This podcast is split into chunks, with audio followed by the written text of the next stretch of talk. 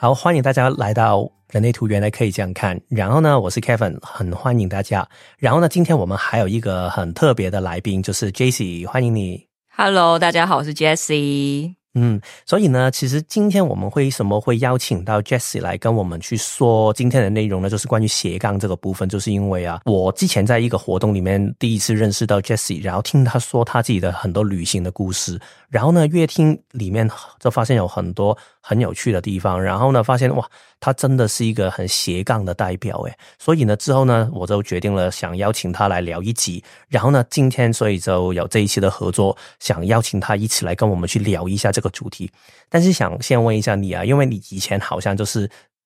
做这个 podcast 类型的工作，就是你以前的一个主科，算是你念书的时候的主科，对吗？哎，对，就是我是世新广电系广播组，所以有没有很回家的感觉？非常。今天我今天一进来录音室，就跟 Kevin 说，哇，我好怀念哦，就是整个大学时间都泡在录音室，然后要录很多广播节目这样子。嗯，所以呢，其实我记得我第一次听 Jessie 她主持的活动的时候，我当时会觉得哇，这个女生的声音很好听，所以我当时为什么会觉得我想邀请她？因为我觉得我也是一个很吃声音的人嘛，所以我当时就去邀请她。而且呢，我们之后也会简单的聊到，就是她其中一个斜杠的板块，它有很多的板块，但是它其中一个板块呢叫声音美学，不知道大家有没有听过这个东西？待会呢有机会的话，Jessie 也会多去说明一下这样的东西其实是什么的一个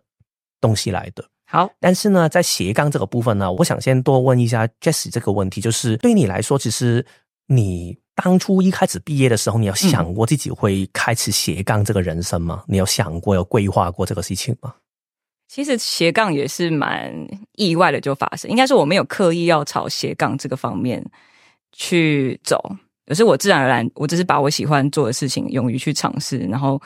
呃有挑战啊，有什么机会我就抓住。所以就开始了这个所谓后来才有的斜杠人生，嗯，所以算是一步一步慢慢走出来的一条路。对对对对。所以在这一条路上，你有发现到你身边也有很多朋友或者是一些其他人，无论是受到你启发也好，或者是刚好走在你旁边，也是他们开始斜杠的生活吗？有诶、因为我觉得现在的工作形态跟时间的改变，我们比较大部分人虽然还是在朝九晚五上班，但越来越多人是那种弹性的工作。就是可以决定自己上班时间。那我认识的人大部分他们就不会只局限于自己有一个正职的工作，而是我除了正职工作之外，还可以做其他很多我喜欢做的事情。嗯，确实斜杠这个事情，我不知道大家第一次听的时候是什么的一个时间，因为我自己想起我小时候啊，然后我今天在吃饭的时候才跟 Jessie 说到这个话题，就是他说为什么你说我自己很老的感觉？因为对我来说，我真的觉得小时候的时候好像从来都没有听过有人去说斜杠，这个是我的本业就是斜杠。嗯，大家可能你知道小时候台湾是不是也会写那种我的志愿呢？就是我的未来想多。什么医师想当太空人那种的功课，啊、小时候写作文，我的志愿 对要当什么？我要当老师哦，所以现在也有一点是哎，对，现在虽然没有真的完成当老师这个目标，但是现在当讲师，对对对，也是一个算一个成就的达成吧。对，所以其实我记得当时是没有这样一回事的。然后我们刚才在聊的时候，才发现好像真的是到我们快应该是念大学或者是出来工作那几年。然后刚才具体来看，好像是二零一二年的时候呢，是一个作者他自己在他的书本里面就提出了 slasher，就是斜杠这样的一个字，它是代表就是我们现在很多年轻人不会用一个单一的身份去定义了自己的工作的类型，对，他会有很多重的身份。但是其实你想回来啊，这个斜杠这个东西，这个名字是很新的，但是其实它这一个形态不新的。以前我们很多人不是会同一时间打几份工嘛？很多时候是兼差，就好像我们香港我们就会叫潮汕，就是我们有很多零碎的工作，然后呢，就是你同时会做几份工作。台湾也有这样的一个这种类型的工作形态吧？台湾会讲打零工，嗯，就是我到处找工作，然后可能没有一个正职，我是接案这样子。嗯，我觉得这个零跟散其实它的概念是相通的，对对对。嗯、因为其实我觉得当时那个年代啊，我们不会觉得这个事情是一个荣耀，可以跟别人说，哎，对啊，我现在就是一个打零工，我就是潮汕，就是好像这个听起来这是一个很失败的人，我的职业好像很不行，才会这样去做，嗯一定要做什么意思啊专业我们才行嘛。所以呢，其实以前我们的生命很多时候都是好像往着一个阶梯去爬。永远就是我们要在一个公司里面，然后我们要发展，然后我们几年我们要变成经理，之后变成总监，什么的一条路去爬上去。但是其实最近几年呢，开始会有一个新的概念。这本书呢，其实我很推荐的。然后如果你看中文版呢，它会把它翻译成为职场天赋，所以你们有兴趣可以去看一下。但是它原本它那个英文，你看我也不懂怎么念呢 s q u i d l y career，就是说是一个迂回曲折的一个职业。迂回曲折的枝芽，对对对，嗯嗯嗯，所以就是他说，其实现在的一个枝芽，其实不会像以前就是一条直线一直走下去就可以了。对，有一点是现在你走了一些，然后你就会发现一条新的路，然后你走来走去的时候，其实你是到处好像那个探索的感觉，有一点像你现在登山，不是从 A 点直接走到 B 点，而是在这个路径里面，你会一直在探索自己喜欢的风景。嗯嗯，所以为什么这一次我会特别邀请到 Jesse 来分享这一期的内容，就是因为我觉得他的人生根本就是这样。他的人生，如果我们待会会说，就是他根本是一个不守规矩的小孩，然后他完全是不按那种社会上面跟大家说的一种的职业的路径去走。他每一个部分，我觉得都不是。但是我觉得，至少第一次看到他，到现在看到他，我都觉得他是很享受现在的这个工作，也很享受他在这个过程里面每一次的探索，对吗？没错，你绝对正确。听到他的声音，你知道他有多开心对这个事情。所以呢，简单我们会简单说明一下，后面我们会更具体去讨论一下的。但是你看一下 Jessie 他是什么样的一个职业？就是你是大学刚毕业的时候就跑到去大峡谷去打工度假。对，大四一毕业的那个暑假就去美国打工度假。当时是不是很多同学他们都会很急着要快一点找一份工作啊，什么什么的？嗯，毕业之前就已经找好工作了。嗯，对对。但也很多人跟我一样有去外面打工度假哦，嗯，所以因为其实我我不知道台北跟香港那个差就是有多差异啊，就因为以前呢，就是每一个人都会跟你说，对啊，你现在大一大二，你就要快一点去，要很。策略性的去找到一些暑假的暑期工，就是你不可以打什么散工啊，你要打一个什么公司，让你一步一步的可以铺进去。就是你一毕业之后，你一定要找一份好的工作，因为他说第一份工作他的薪资跟他做的内容会很决定了你未来头十年你有没有办法可以起飞，然后你头十年的起飞会影响到你后面十年有没有办法可以在一个高空里面飞，也影响到你后面的退休什么什么的。这好像现在我们从出生的第一天我们就不可以犯错，然后呢，但是偏偏。Jessie 他做的事情就是，我不管，我就是先一毕业的时候，我先去看一下世界。我没有在管别人做什么，应该说，像像 Kevin 讲的那个状况，的确会有，但是在我跟我身边朋友就是比较少。就算有的话，也可能从大三或大四才开始真的想毕业之后要开始做什么。比较少数是我认识的，在毕业前就非常明确知道自己想要未来是什么。那我当时候会去美国打工度假，也只是因为我同学他前一年有去，然后我觉得他实在太酷了，然后我也想去。再加上有一个学姐，她就回学校分享她去那个美国黄石公园打工度假的经历。但其实我已经忘记那个学姐讲什么，但我只记得学姐在发光。我想要跟她一样成为在发光的人。哎，这个很有趣。对。因为其实我们后面会再多说一些关于 Jessie 的人类图，然后但是他人类图里面，他类型就是叫投射者嘛。今天我们不会。教大家如何看懂人类图，如果有兴趣的话，你可以找我去做一个解读，又或者是你可以听另外几集，我们都会说到的一些部分。但是简单来说呢，Jessie 就是一个投射者。投射者天生最擅长的地方就是，当你越不管别人，然后好好的去让自己发光发亮的时候呢，你就会发现到世界外面的人，其他人就会看到你发光。然后当你能够发光的时候呢，你就能够为世界带来更多的可能性。其他人会看见你就，觉得诶。对呀，好像这个东西我可以参考，或者是我因为你的看见而我看见更，嗯，所以我觉得有一点像你刚才说那种发光的状态。对对对对，所以呢，这个就是你第一步的探索嘛。然后呢，今天的内容有限，所以我们没有办法可以说太多关于美国这个旅程的部分。嗯嗯。但是呢，你从大峡谷回来之后呢，然后你就回来工作了一年，对吗？呃，回去要工作了将近一年，呃，一年半。嗯，对。但是呢，你又很不安守本分的，就是不安于事。对对对，然后就是，嗯，单单一年之后，你就跑到去柬埔寨去工作。对，然后这个我们会带会会细聊一下，就是你跑去柬埔寨，然后也是工作了一年左右，呃，将近一年，对，嗯，然后你就回来台湾，然后回来台湾之后，我觉得才是 Jessie 他最精彩的人生，大家可以看一下。这个当然不是同一时间都可以做这么多工作啦，但是呢，这个就是他。这后面回来之后几年，他曾经做过不同的工作的类型，你可以看到那种多元性跟丰富性其实是非常的精彩的。然后呢，我们后面没有办法可以每一个都会聊到，但是我们会简单可以介绍一些我自己也觉得挺有趣，想介绍给大家去认识的。所以其实我们今天的内容呢，会比较多说到就是为什么他会决定去柬埔寨这个地方。当然，这个都是一部分的内容，因为其实单单去说柬埔寨啊，他已经可以说一天够不够。呃，应该不，我就可以自己做一集关于柬埔寨的 podcast。我觉得你不止一集诶，我可以分上中下好几集开始讲。对，因为我之前我只是听他说柬埔寨那个东西就是两个小时，一直听他还是有很多东西可以说，而且他还说不完，说不完了，我话太多了。而且他的故事真的很精彩。嗯，然后柬埔寨。是今天的其中一小部分，但是我觉得更多的，我想探讨一下他去经营这个斜杠啊。其实一方面是如何可以经营起来，因为好像填表单的不少朋友也会有问到这个问题，就是嗯，哎，所以是如何可以把这一些斜杠的板块组合起来，如何可以让这些板块可以赚到钱？另外一个部分就是在这个过程里面，如何可以可以说是调整自己的心态嘛，或者是如何可以处理自己的心态，让自己可以。做的开心，然后也可以有自己足够的一些资源，可以继续走下去。所以这个就是我们今天接下来会聊的一些内容了。好，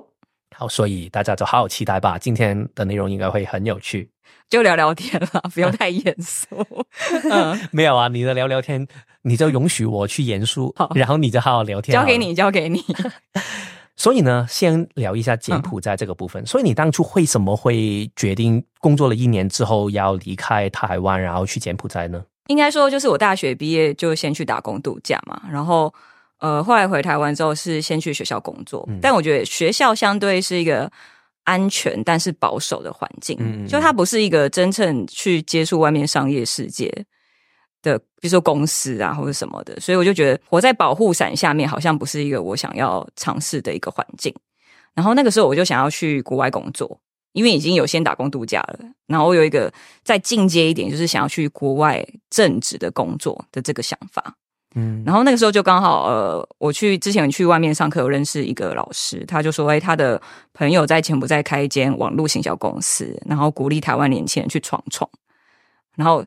我就觉得鼓励台湾年轻人去闯闯这个几个字就非常吸引我，然后对柬埔寨的印象，不知道大家除了诈骗之外，还没有其他的。你去的时候，应该 K K 园什么的还没有出现，对吗？呃，还没有被报道出来哦，但是已经有类似的东西了。对，我不知道大家记不记得前几年，好几年前政府有推动那个新南向政策。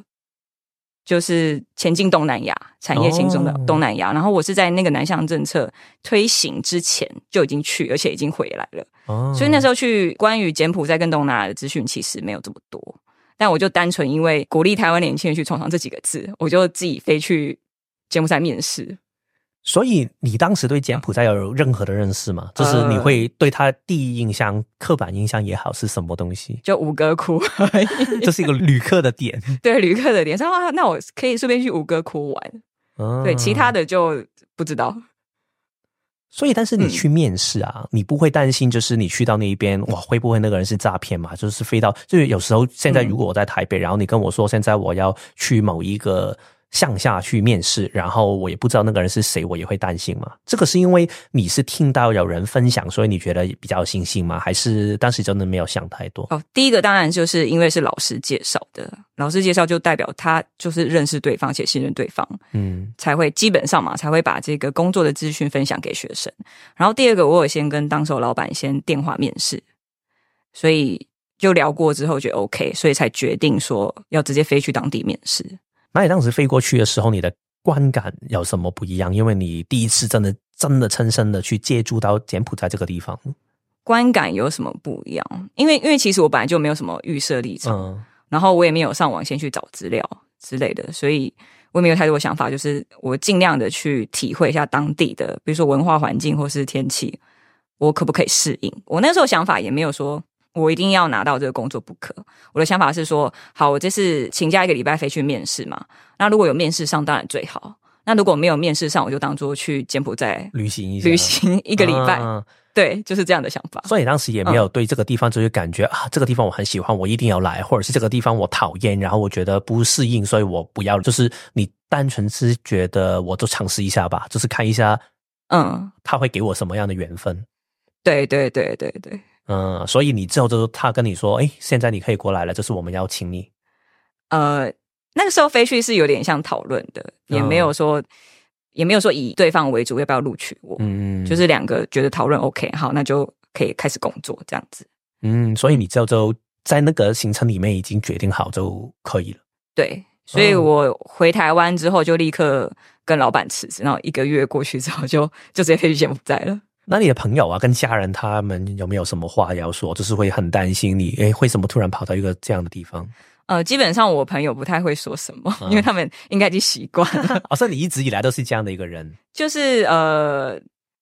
比较有自己的想法，然后会去实际去执行。嗯，那比较多反对就是妈妈，因为爸妈总是会比较担心安慰，因为他们的观念还停留在。柬埔寨以前是那个共产国家嘛？嗯，呃，算共产嘛，反正就是专专制国家，专制国家，然后还在打仗什么的。就我妈还是停留在那个枪林弹雨的赤柬的那个 赤柬，对对对。然后她就很担心，她只是担心我的人身安全而已。嗯，对。但我后来就是，我后来就先斩后奏嘛。所以你没有尝试说服她？呃，没有，就告知了。因为其实一开始去美国，他也是反对。因为他因为长辈就是比较不熟悉嘛，不熟悉就会害怕，就觉得自己一个女生跑到这么外面的地方，也不知道跟什么人一起，对，就就怕安慰嘛。所以第二次我就学乖了，我就告知而已。第一次还有问问我妈说会不会去，然后第二次就直接告知。我结果也是一样，机票订好了，说哎妈，我什么时候去了？对他也没有办法阻止我。嗯，所所以你就到那边，然后你到那一边，其实你主要是做什么样的工作的？嗯，我就是做 marketing，嗯，就是简介一下好了。那时候公司是 Google 代理商，所以我们可以帮客户做一些服务，就关于 Google 上面。我们现在可以看到 Google Map 啊，或是那时候有比较流行 Google 的商家，就我们帮助节目在当地的店家或是外商做一些相关的系统的建制。然后我的任务就是，我其实是业务的角色，我就是 sales 角色去。跟当地的店家或是公司去推广我们的服务，然后再收服务费，这样子。然后我印象中，你好像之前的工作，其实因为你念的不是气管系嘛，不是，我就念广电系。对对对，然后你工作的经历也没有太多销售的经历，所以你可以说是那个是你第一次去做业务的工作，对吗？嗯，正职是业务。我之前在呃上班的时候，就假日会去打工啊，就是会去大卖场，不是大卖场那种发试吃的东西嘛，或是百货公司周年庆的包包，我有去 买过哦。所以应该是那个时候，我对销售这件事情已经产生兴趣了。所以然后那个时候又又有一些呃听到，就是看到一些新闻，就是台湾的有一些公司的大老板，他们其实都是当业务出身的，我就好奇说业务工作。这个到底有什么样的魅力，或是有什么样的养成，可以让好几个大老板都是当业务出身，就对销售的工作产生好奇。所以你在无论是刚才说的大卖场，你有一些经历，然后或者是你到了柬埔寨的时候，你有一些经历，对你来说，销售吸引你的是什么？销售最吸引我，就是我永远不会知道我这趟出去会有什么样的收获。哦。就是有可能会被拒绝嘛，那有可能就是啊接受我的提案，那接受的提案又多或是少，我觉得这件事情是非常吸引我，而且是一件有挑战性跟成就感的工作。那难怪，因为其实你去柬埔寨的时候啊，无论那些客户文化语言，可能多多少少都会跟你不完全的，就是都是比较距离嘛，所以其实相对来说，应该那个要看到的那种变化，或者是看到的那种可变性会更多一点。对啊，就是好，比如说我今天跟日本人提案，然后明天我要跟法国人提案，那个感觉就很妙，而且可以去对我来讲，就是因为台湾其实毕竟文化都差不多嘛，台湾人，但是去跟各国的人接触，又会发现他们的反应又是超乎我的预期，那那个很好玩，要现场。看比较能够感受到，所以听起来感觉你一方面你是对人很有兴趣，去研究他们、了解他们，然后另外一方面呢，你也会很喜欢挑战性的东西。对，嗯。这个真的很符合他的设计，待会我们该可以慢慢再聊一下。所以我觉得每一次做这一种访问呢，觉得最开心的就是当他说出来话，因为有一些其实我也不知道他会回答什么，因为我们没有探讨的这么的细嘛。但是我发现有很多东西真的是他很用到他设计上面的某一些的美丽的地方，所以确实是一个很好玩的一个企划。所以呢，刚才说哪里就去，主要也是做业务的工作，就是跟不同的客户去接触等等的。，对对对对对，所以这个工作你当时去的时候，你要预设过你大概会想待多久吗？有想过吗？预设就待个两年左右，嗯，但后来因为就是还是就是水土不服，柬埔寨太热，然后卫生条件也不是很好，就是跟台湾相比，嗯，然后加上就是呃那时候公司营运有些状况，所以就干脆回来台湾休息好了。对水水土不服那个部分呢，我不记得是不是你说，因为你知道我认识你就是在那个 YK Club 的活动嘛，哎然后顺便帮他们打广告。就是嗯 YK Club 是一个很喜欢邀请不同人去分享他们的本身，如果他是外国人，他分享外国人的文化，或者是如果好像 Jessie 他去过柬埔寨工作，也会邀请他来分享他的故事。嗯，所以当时呢，我记得好像是听你说，就是柬埔寨吃饭，你只是坐在路边吃，对吗？这个是你分享的吗？我坐在垃圾堆对对对对对是你对。所以这个是很常见的很常见，就是呃，当时啊，我不知道现在怎样，但当时大概二零一六、二零一七年左右的柬埔寨，就是一样会有夜市，跟台湾一样会有夜市，会有路边摊，但是那种路边摊它其实不会放垃圾桶，所以就是在那边吃饭，比如说我在餐桌上面吃饭。然后我比如说擦嘴巴的卫生纸，或是有一些垃圾，我就直接丢在地上。啊到半夜才会有垃圾车统一来清理。哦，就是可能用那个水枪，然后把它冲走那一种，嗯、也没有。我不确定，但是就是 反正我就是在垃圾里面吃饭也是很正常的，在路边摊跟在夜市都很正常的。而且你吃的东西啊，我记得也是很夸张的，就是你大家可以看一下照片的那个部分啊，然后有炸蜘蛛，啊、对，你还有吃过什么昆虫？你应该吃不小对吗？呃，炸蜘蛛，还有吃过炸蟋蟀，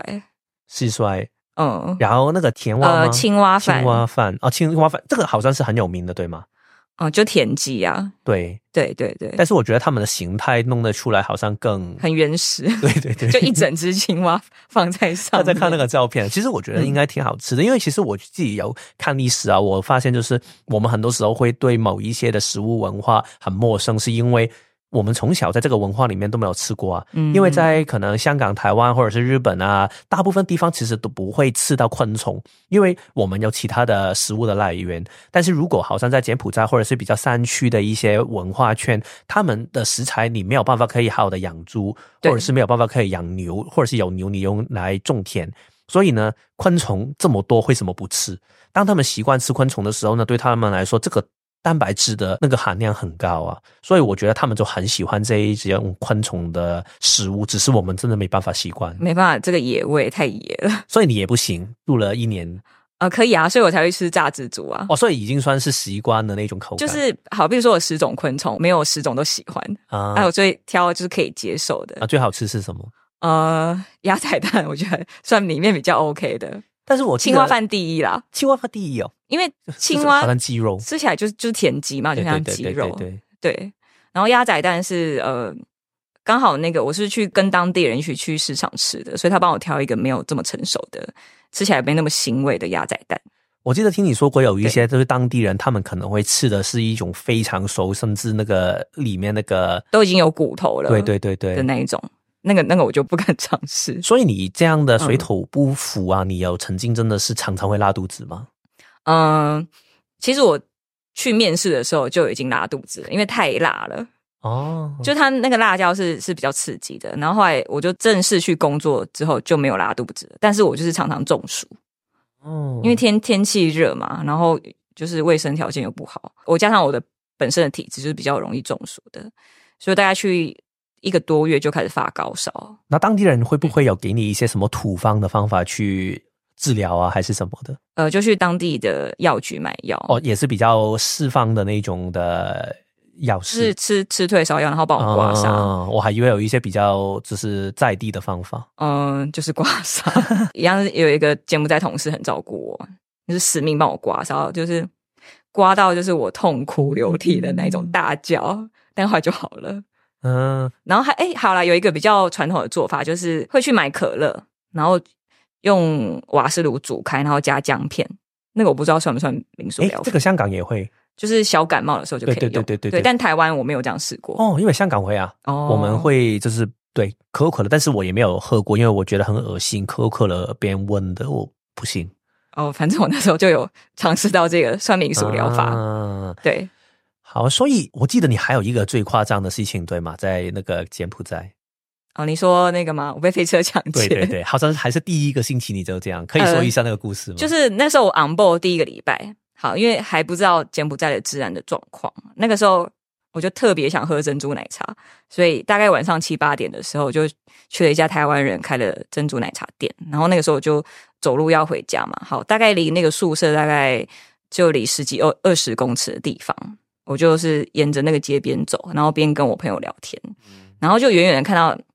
亮亮的，就一台机车，就是从我对象这样，就是慢慢骑过来。结果，呃，接近我的时候，我就突然觉得，哎，被撞了一下。然后就等到三秒钟，我回过头来，发现我手上的包包已经不见了。就我才意识到啊，我被抢劫了，而且是被飞车抢劫。对，然后那个包包里面就是放了大概三十几块美金，跟我刚买的 iPhone，买一个月 iPhone。那你当时啊处理好这些事情的时候，你有想过哇，这个地方我吃东西要拉肚子，然后有常常中暑，然后还给别人抢东西，你有没有想过，真的是哎，还是不要待这么久了，然后可能就是几个星期我就先跑掉了？有想过吗？呃，有想过，但因为我太爱面子了，我想说我不能就这样回去，因为。我在离开台湾之前，已经很多朋友帮我就是 farewell party，然后那我待了可能一个月就回去，那也太丢脸了。我想说，那我要咬牙撑过来。但是你在咬牙撑过来，然后到了后面的时候，你开始要比较习惯吗？还是你觉得还是这个就是一个好的体验，但是不是一个我想多待的？后来就有比较习惯，因为其实后来我是觉得可以继续待，因为应该说，因为柬埔寨相对台湾来讲还是一个比较开发中的国家嘛，所以很多事情我都觉得很新鲜、很有趣，包含你刚刚讲的食物啊、文化等等的。但后来真的是因为公司有些经营上面的问题，所以。有点像黯然回台这样子，所以你就是过了一年左右，你就回台湾，就回台湾。然后，如果对一些啊，也是好像跟你这样的经历，就是他刚刚毕业，可能做了工作两三年，然后他突然就会觉得，哎，我好像想尝试一些不同的东西，我想跑到一个国外，可能东南亚或者是比较落后的一些国家去探索一下的话，你会有什么样的建议给他们？第一个就是真的要确定那个公司是不是正派合法的公司，尤其是现在，尤其现在就是诈骗集团太多了，所以呃要注意，真的是安全第一。然后看到那种薪水太高的，就基本上就要很小心。嗯，因为比如说我在台湾做一样的工作，可能三万块台币，那做一样工作到东南亚可能是六万，那就很不合理。加上东南亚的基本工资又是比较低的，对对，所以看到那种不合理的薪资跟工作不匹配的时候就要非常小心，嗯，所以这个就是你第一步的探索嘛，算是我觉得应该对你的生命，因为我记得你常常会说一个东西，就是很开心可以回来之后啊，这个故事还好像跟着你一辈子，就是每一次认识新朋友都可以说一下柬埔寨的故事，就是还可以来说嘴，已经好几年前的事情，但我到现在都还是会用这个主题来办讲座跟大家做分享。所以你当时但是回来之后啊，你会不会有一种？因为我好像听说过有一个说法，就是说啊，去旅行不是最难，最难的是去旅行回家之后，好像那个迷惘的感觉，就好像诶，那我下一步我应该回来之后，我再要出发吗？还是我待在外国好了？还是我在国内找什么东西？好像不知道应该如何自处。那你有经历过这样的一个过程吗？有啊，就是你讲的非常的准确。我那时候刚从柬埔寨回来，因为刚好回台湾过年。那刚好过年又是一个大家所谓在台湾有一个转职期，我那时候其实很迷惘，因为我从柬埔寨回来已经二十六岁了，就是一个尴尬年轻的时间，就是已经不是新鲜人，也是大家已经起步了，已经起步，然后也不算很有资历，因为我前面的工作也都没有很久，然后加上我自己觉得我没有什么非常突出的专业能力，就是像工程师就会写程式嘛，然后像呃老师。好，就是一个很明确的专业，嗯，啊，我没有什么专业的，除了会讲话之外，好像没有。然后加上二十五、二十六岁，呃，如果是那种刚毕业，我身边的朋友工作两三年，基本上有些也当所谓的小主管之类的，我觉得不自觉的去跟我身边的人做比较。然后加上就是爸妈也比较传统一点，觉得他怎么都没有找到一个比较正式然后稳定的工作。就会有这些各种声音出现，所以我那时候其实是蛮蛮彷徨的。那你当时候如何去过渡这个时间，或者是你做了一些什么样的行为？嗯，那个时候其实我还有一个想法，就是其实我会做那么多像像 Kevin 讲的冒险的事情啊，或是去国外工作，我有很大一部分是为了要逃离我的原生的那个环境，因为我就是来自那个淳朴的瑞芳小镇嘛。小镇的话就是自给自足，然后跟外界的接触比较难，尤其是教育资源这一块，所以我高中就决定要去台北念书。那我就觉得说。我这几年在国外去了美国啊，去了柬埔寨，去了哪里？但没有好好的认识我的家乡，所以那时候就开始以家乡的工作为出发，就当做顺便休息，然后好借由这个机会来认识我的家乡，然后顺便帮家里的事业做网络行销。所以那个感觉听起来是你不没有特别把它定义成为好，这个就是我下一步要的工作，只是反正现在还没有遇上那个工作，那我就做一些觉得有价值跟喜欢的东西吧。对，因为刚好那个时候。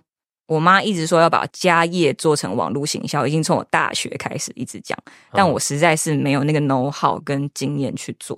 那刚好在柬埔寨工作是做网络行销嘛，所以我就把在柬埔寨学到的东西跟网络行销有关系，直接套到家业里面来做实验。然后因为那个时候也不知道要做什么工作，然后我想说，那做家里的事情绝对不会错。嗯，所以就开始帮家里做网络形象，然后边在瑞芳有一个呃，算观光推展协会的执行者这样子。那个也是因为你嗯家业的部分，所以认识那些人吗？还是什么样的缘分把你拉到那个工作里面去的？应该说，因为瑞芳以前也是呃，大家可能对瑞芳比较不熟悉，应该比较熟悉是九份或是金瓜石，但瑞芳其实就是在山脚下。嗯嗯。那其实以前最繁荣是瑞芳老街这个地区，那我就觉得，那瑞芳老街其实有一些传统的文化或者历一些历史以及可以让观光客知道，我就觉得被埋没了很可惜，那就顺便一起做嘛。对，所以是他们自己找你啊，我我去找他们，你去找他们的，就是我只是去瑞芳老街逛逛，然后就去那个协会问说，哎，那最近家乡有什么事情，有什么活动，我可以去参与。哦，但是你本身不认识他们的啊，不认识哦，对。然后他们就说：“哎，有这个需要，然后就跟你说了，就就跟我聊聊看，然后就开始了后面就是推广一些政府专案的部分。嗯嗯，其实我觉得这个啊，待会我们可能有机会，大家也可以听到更多的例子，因为其实 Jesse 就是简单来说，他是一个五一的投射者嘛。然后呢，对人类图有一些认识的人，可能会对投射者有一个。”想法就会觉得哇，投射者所有东西要等待邀请，好像所有东西就是我不可以做出主动，然后呢，最后就是有人亲自来找我，甚至邀请我出山，我才可以做。但是其实大家可以听到刚才，我觉得 Jesse 这个事情，就是对他来说，我不觉得他是人类图里面常常强调的那一种发起，就是说现在我要做这个事情，我要主导一切的进行。他只是对那个东西好奇啊，然后他就走进去跟对方分享，诶，我对这个事情很好奇，然后呢？他在跟对方的聊天的过程里面呢，可能大家都可以彼此了解到对方的开放性，是你适不适合我，我也适不适合你。那 OK 的话，那我就为你服务吧。所以我觉得好像这个也是一个例子。然后之前说的柬埔寨的工作也是这样，就是你跟那个未来的老板聊一下天，其实不是我求你，或者是你求我，对，而是大家聊天起来好像一个共频率，对对对对。然后觉得彼此适合的话，那我就为你所用。因为我常常强调一个东西，就是啊，投射者那种等待邀请，它其实是要确保一种开放性。那种开放性是我要确保对方真的是需要我的，嗯，我要确保我的付出对方真的会珍惜，而且是可以为对方带来一个真正的增值的。所以如果可以的话，我就付出。而我最不想要的就是，其实你根本随便找一个路人，你都可以做，只是刚好我在旁边，所以你顺手就把我拿来。所以我觉得，其实对于 Jesse 来说，他一直在做的事情，虽然他没有对人类图很了解，然后也没有用人类图的想法去过生活，但是我觉得他做的这个事情是跟我对人投射者的理解其实是很相符的。嗯嗯嗯，我也是因为 Kevin，所以才比较少有认识人类图，以前一直有听说，但都不知道到底呃详细的解读会是什么样子。这样子，我当初听你在做讲座的时候啊，我在台下就一直在想啊。你是一个什么样的设计？然后就觉得很有趣。其实我自己这个是对我来说是一个自肥的企划，因为有时候我对一个人很好奇，然后我也想了解一下他更全面，所以跟你聊天这样聊起来，而且看你的图，我就会对你整体整个生命里面会。更丰富的面貌，其实有一点像跟你做销售的那个状态很像，嗯，就是想了解一下，哎，这些人是如何互动的，然后我想了解这个人，其实他的整个故事，他整个人的性格，整个人的行为是如何把它可以串联起来的，对，非常重要。嗯，所以呢，这个就是你家业的部分嘛。然后呢，家业，然后家乡就是帮那个老街去做一些企划跟推广推广的部分。然后这个是大概维持了多少的时间？大概半年左右吧。那那个时间你还有做别的东西吗？还有做那个呃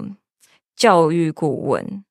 就是管顾公司。像有些公司不是安排内部的员工教育训练，然后通常这个时候都会有管理顾问公司去找老师。好，比如说今天这家公司需要做 team building 的这个课程，那公司就会找会去教这堂课的老师帮他们做 match 这样子。那我就是那个管理顾问公司的其中一个业务。所以那个是刚好是你认识的人吗？是什么样的机缘下？因为你好像也没有这样的背景，对吗？嗯，好，这个要说到一个，应该说那个那时候的管理顾问的老板是那个时候柬埔寨有一个实习生去我们公司实习，是台湾的一个小弟弟。好，他妈妈就是刚好是那一个，然后后来回到台湾嘛，然后就透过那个攻读生去认识他妈妈，然后他妈听到他儿子说：“哎，Jesse。”在他心目中是一个什么样的人？然后刚好做销售，他就问看我要不要合作这样子。反正我也没没什么事，然后时间也比较弹性，觉得哎，好像这个也蛮有蛮有趣、蛮好玩的。啊，那就接受这个工作，然后开始从头开始去教我要怎么去做这个管理顾问公司的顾问的这个角色。所以听起来有一点像是你没有特别觉得现在我要去做下一份工作，然后也没有想过什么斜杠不斜杠，但是突然就是出现了，同时有三个，先不要说钱，但是三个你的工作内容就出现在你面前。呃，对，同时进行。然后呢，下一步开始会要发生了什么事情？这个时间维持了多久？大概半年吧。然后。后来又回去公司上班，是一个新创的公司当行销企划。原因是因为我那时候不是在帮家里的事业做网络行销吗？家里的事好像听起来很伟大，没有，我家就是一个猪肉摊而已，传统市场的猪肉摊，然后做网络行销。哎，那个很厉害哎！如果你上网去找一下，那个可以说对吗？可以，可以，可以。蔡易峰，然后你去打 Jessie，然后呢，他就会有很多的访问。然后我之前也是在准备这一次访谈的时候，就是去看一下他的资料，很多访谈，而且很厉害，就是有很多不同。的频道也会访问一下他，然后我觉得他其实对真的是可以把一个很传统的产业，然后做了一个比较年轻然后活化的一个状态。但我的起心动念只是想要帮妈妈做网络形象，然后不小心就把它搞大一点而已。因为也你觉得好玩吧？因为觉得好玩，然后那时候会回到就是一般的公司上班，是因为我觉得我在家业这个网络形象这一块，我已经。尽我所能的把我知道的东西全部都已经用上了，嗯，那我又觉得，那我是应该要回到一个正统的环境，让我可以继续去学习更多关于行销的专业知识，所以才找了一个行销企划的工作。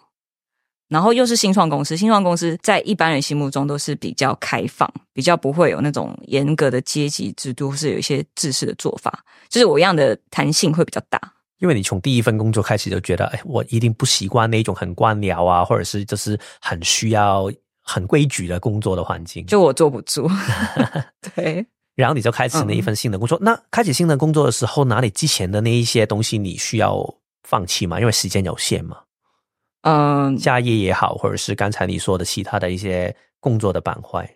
哦，那个老街那个就没有没有了，因为他还是要在地嘛。但是我后来就台北工作了，嗯，然后家业还是可以继续，因为他网络上面其实前面系统建制，然后后面就是接单，然后出货而已。那出货我妈会处理，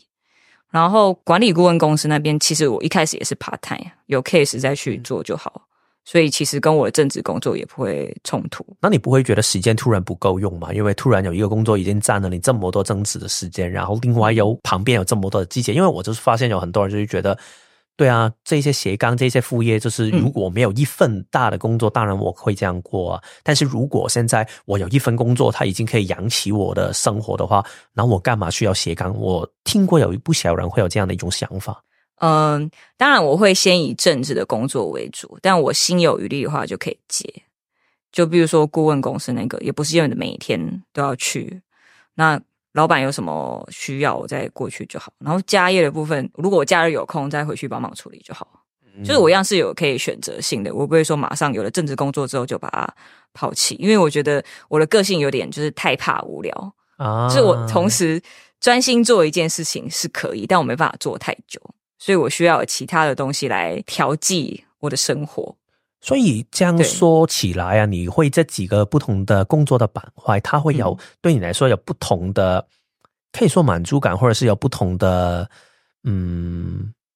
给到你不同的东西吗？就是有不同的功能。啊，对对对，对对对对，就是比如说我在新创公司一直就是行销企划，其实一直在对电脑。反正行销企划讲白点就是粉丝团小编啊，就是八八班五夜什么都要会。就是我一直是这样电脑，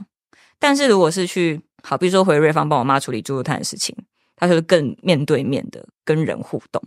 然后包含管顾公司那个顾问的角色，我也是要去跟公司的 HR 去讨论说，哎，他的课程要怎么安排。所以对我来讲，一个对电脑，然后两个对人，是可以比较我综合我的生活上，我就不会一直要对着电脑。其实你刚才说啊，虽然那个份工作是对电脑，但是其实你背后的你也是要跟那个消费者去互动。对，所以其实只是那个对象是一个电脑，所以我刚才听起来，我有个感觉是，好像这三份工作，它好像有一点帮你磨练，或者是帮你可以去感受跟不同的对象嗯去交流的一个状态。对，对，因为其实都是很不同的客群嘛，不同的客群，但核心都还是跟人有关跟人系。互动。嗯，嗯，然后除了这几个呢，因为我记得你的板块里面还有很多不同的工作内容，是在后面才出现吗？还是在这个阶段出现的？嗯，例如说哪哪些？好像声音美学哦，声音美学是美学是最近 最近哦，最近这一年才去接，那个也是朋友介绍，就是一个国中社团老师的角色。我们可以听你说一下声音美学是什么一回事吗？嗯，好，我不知道，我不知道 Kevin，我先问 Kevin，你对声音美学是什么样的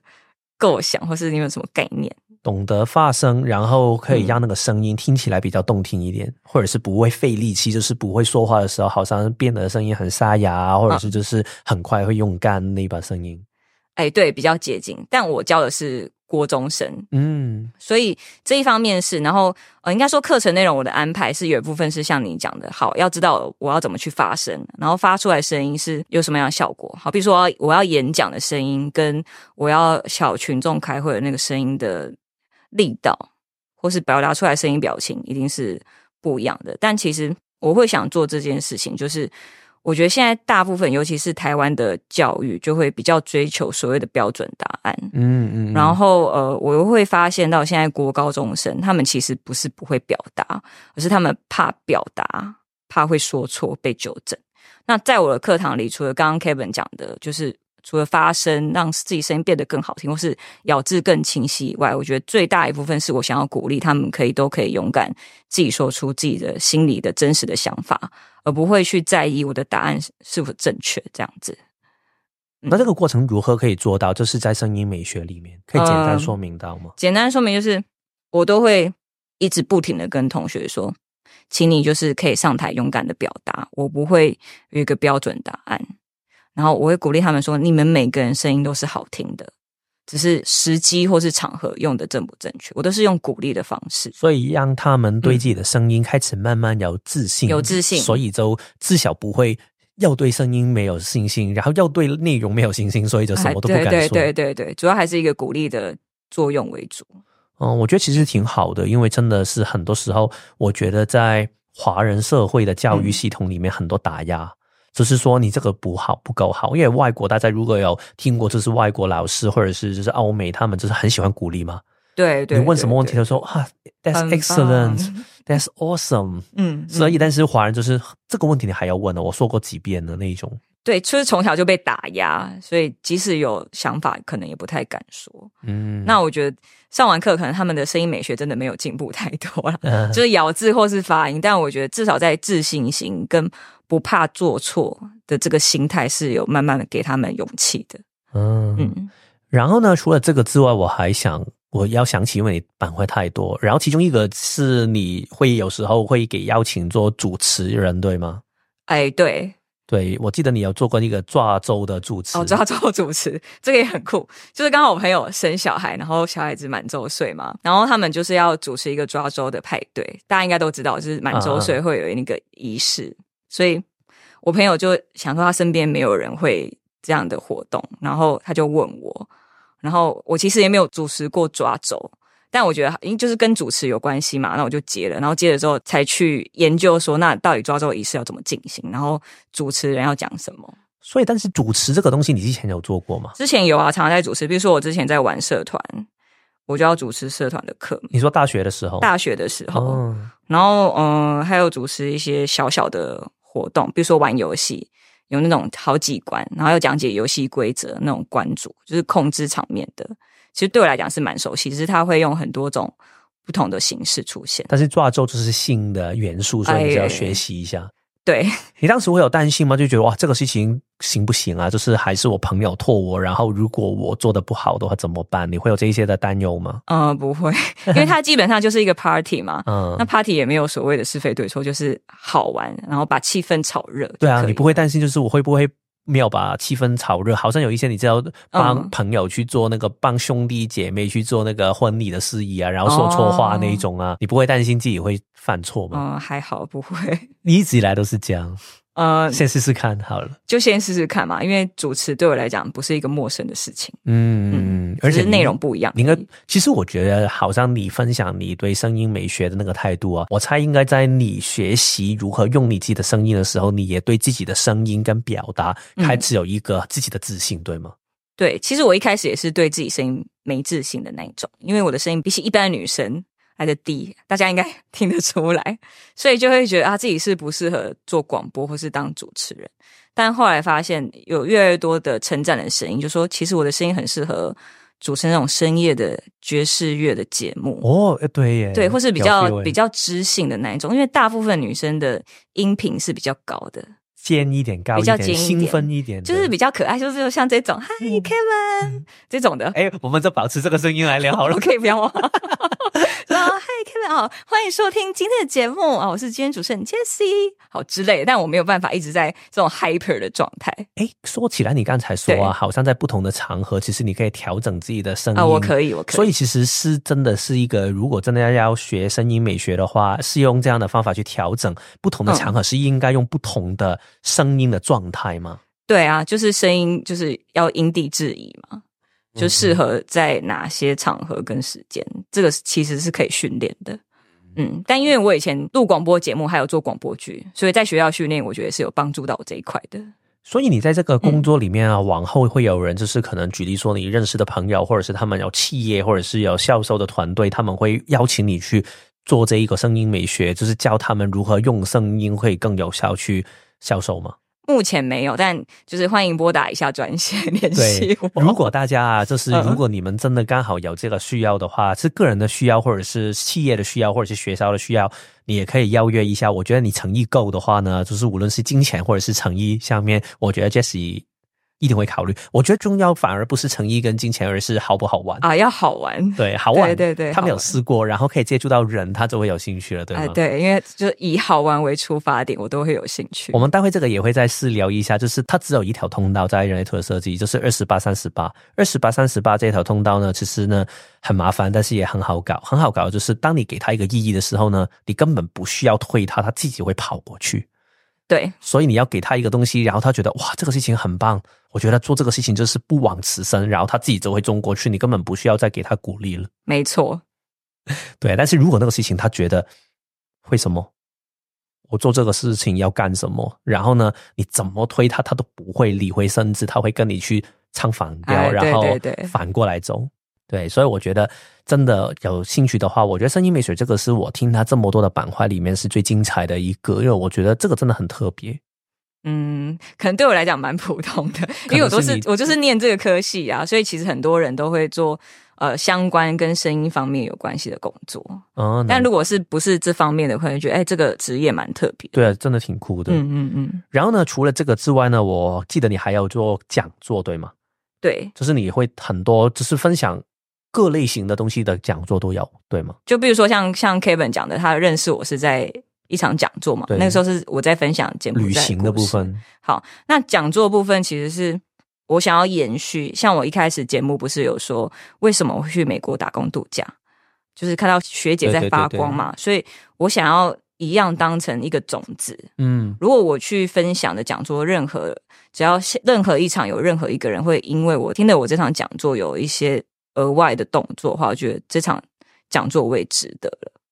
就是我想要把这个继续延续下去。所以这些讲座通常都是别人都是听到你要做讲座，所以他邀请你来分享嘛，或者是你认识的朋友嘛，还是怎么样的一个机缘下找到你的？好，应该说，其实这个讲座在我一七年回台湾开始，我就开始分享了。然后第一场讲座是我主动去报名的，就是我找了一个独立书店，它是专门在办讲座。嗯那我出国前有先去那个独立书店听完讲座，那我就觉得，那我也要成为台上的讲师。那自己报名之后，后来其他的讲座的邀约都是别人主动邀请我，哦就第一场是我自己主动去找的，后来都是不知道他其他人从哪里看到，反正就会知道我，然后就邀请我去做分享。嗯。然后呢？所以这一些都是你很多的板块，但是到你最近，而且我觉得算是你最大的一个板块，就是去嗯做保险嘛。对，就是保险现在是我的主业。嗯，所以你的保险这个嗯工作是如何走进你的生命来的？嗯，应该说，我从大学大二还大三开始，就一直有被找去要不要当保险业务。但当时因为还有很多想做的事情，比如说想去美国啊，然后想去国外工作，我一直有把这个职业放在心里，但都没有踏进去，是因为我知道这个行业是需要对别人的生命做负责，听起来有点沉重，嗯就是我觉得是要对客户一个承诺啦，跟一个服务的精神。那我就很担心说，那万一我真的做保险业务业务这个角色，我如果临时要去做别的事情，那我原本的客户怎么办？我就会觉得，哎，好像这样很愧对他们对我信任感。所以我其实一直都知道我适合去当业务，然后保险业务也是我一个考量之一，但迟迟没有加入，是因为我还有很多事情想做。那后来会正式踏入就是担任保险业务，是因为我觉得我想做的事情都做完了，然后加上我自己家庭有些状况，那我需要呃时间弹性的工作，然后薪水可以自己决定，嗯，所以后来是各种天时地利人和，才正式加入保险业。但是你在嗯做保险业的时候啊，也没有需要放下其他的这些板块，对吗？嗯、因为刚好时间弹性，嗯，所以我也不会就是完全放下。就我还是需要有一些额外东西来调剂我的生活。对对对对，你没有办法可以只是做一个东西，对吗？我会觉得太无聊。嗯对，所以反而保险业务这个角色对我其他的身份是加分的，哎，怎么说这个？因为第一个就是时间弹性嘛，然后第二个方面，我的工作就是我觉得除了我销售之外，还有另外一个我自己给我使命吧，就是要教育嗯这一块，因为我的嗯工作其实做到现在也跟职涯规划会有一些关系。嗯，那刚好我的海外的工作的职涯分享，其实也跟工作是有关系的。我觉得其实这个各个板块都是可以做结合的。所以可以说是你现在的保险工作多多少少也会为你带来一些其他的新的，就是会认识认识新的人嘛，嗯，那新的人就是我一样，就就像您讲的，我会去了解全盘的了解他的人生有什么样的规划，然后跟什么目标，我可以用我的专业去协助他。好，包含职涯的部分。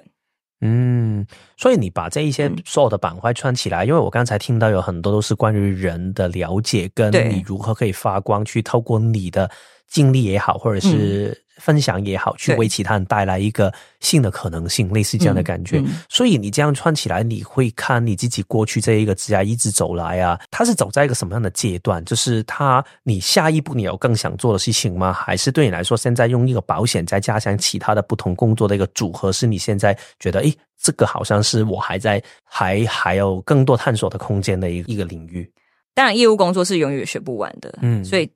还在探索。然后我觉得他也永远满足不了我。嗯那我就觉得满足不了我这件事情，是继续 push 我前进跟继续探索的一个很重要的因素。对，因为你这样说起来，其实保险工作好像是你现在做最长的一份工作，对吗？呃，快五年了，对，对，所以在里面听起来真的是一直有一些可以让你继续觉得好玩的养分吧。很好玩，然后有很多可能性啊。嗯，然后也可以接触到很多人。对，尤其是可能我比较鸡婆吧，我觉得保险是一个帮助人的一个产业。然后我觉得，哎，同时我可以帮助到别人，然后参与到他的生命，然后我一方面又有薪水收入，我觉得是一个双赢的局面。嗯嗯，讲一个我在呃做保险这几年比较感动的部分，嗯嗯，就是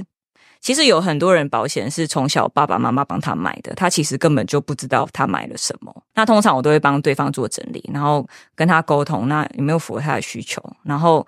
有很多人是他这辈子活了二十几年、三十几年，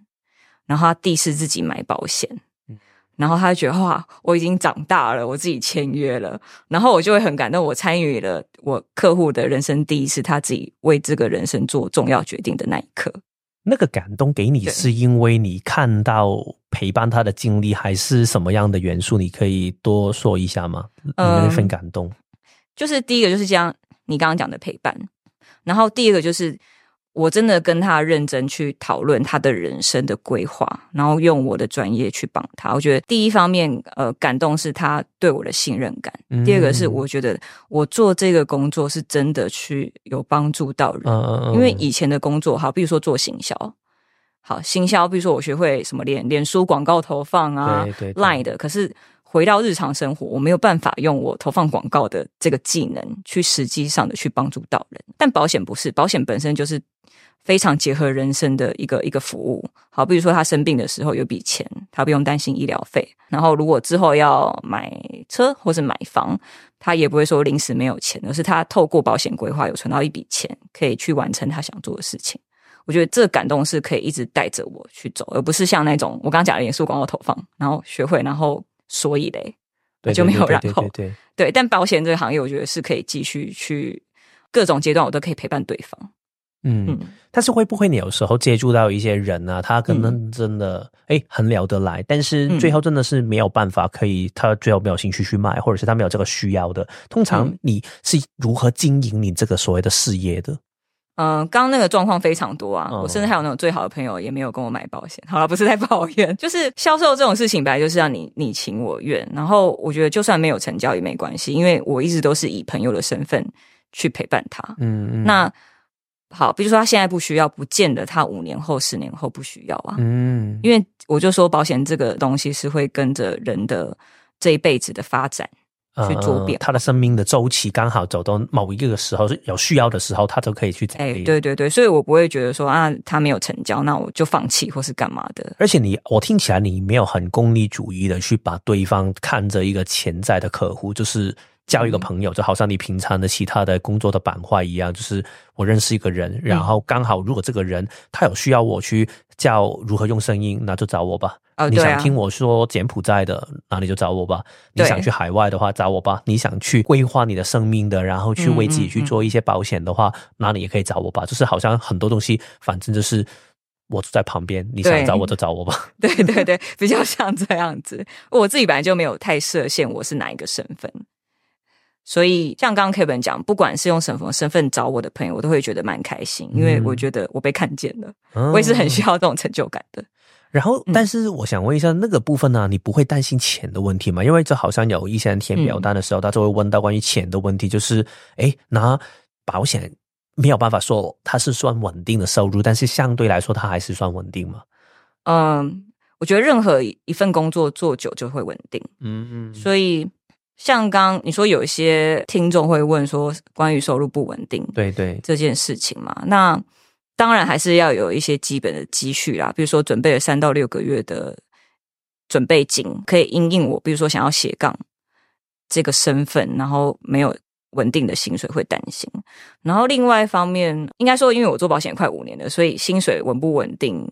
对我来讲也不会差太多。但是一开始呢，你会担心吗？真的是，哎，好像我现在这个月。嗯，那个那个业绩挺好的，但是之后几个月好像不行哎，然后我怎么办？就是是不是我应该要主动一点，还是我应该开发更多东西？你当时会处于这一种的挣扎吗？还是你一直都是很很放手的？哦，当然会啊，因为没有没有钱就没办法过生活。嗯，但因为销售这件事情是可以事先做准备的，所以当面对这些担心的话，当然是要做好相对应准备。好，比如说我下个月可能没有业绩，那我就是这个月赶快见几个客户，跟他们去谈。就是我一样不会让自己处于一个完全没有的状态。那你如何可以抓到那个平衡？因为刚才你说有一个部分就是你相对来说，我觉得你里面就是一个没有很刻意的人，嗯，但是有时候不刻意，但是你还是需要钱去生活嘛，嗯，所以好像而且你还是个工作，你还是需要有一个工作的压力，有一个业绩的压力。那你如何平衡这两个板块？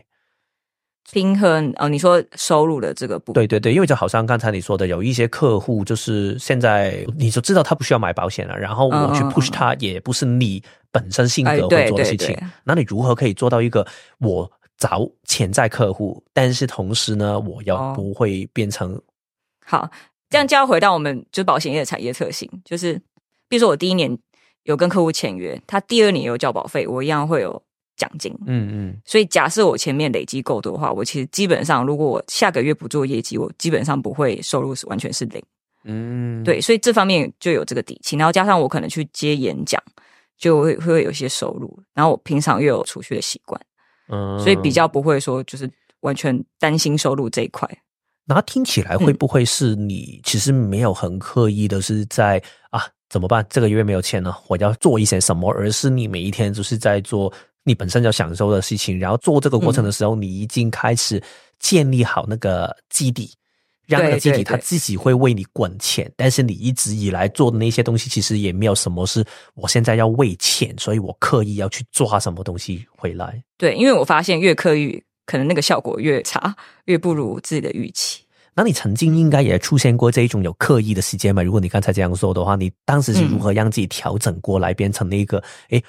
我学会了，我现在不要这样去做了。因为我觉得很多人，包括我自己在内，嗯也会有时候就是困在那个、啊是不是我应该要做一点什么，但是越做就越糟糕的那种状态。哦，当然有，所以我就有一个算把自己调整吧，就是比如说我不会等到说我可能下个月没业绩才开始想办法，而是我会有点像马拉松，会嗯配速，我不会说都把最后的时间都拿来冲刺，而是我会平均分配我的速度。好，比如说我一个月就规定我找几个客户，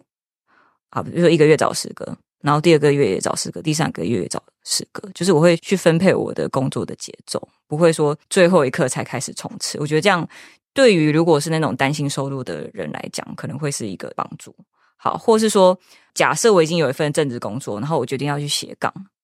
那我在正职工作其余的时间，就可以先用打工的形式去接触我之后想要斜杠的那个方向。好，例如说，像是蛮多人想要开咖啡厅的，嗯然后其实我之前有去带过一个营队，那个是大学生的营队，叫做呃点燃天赋，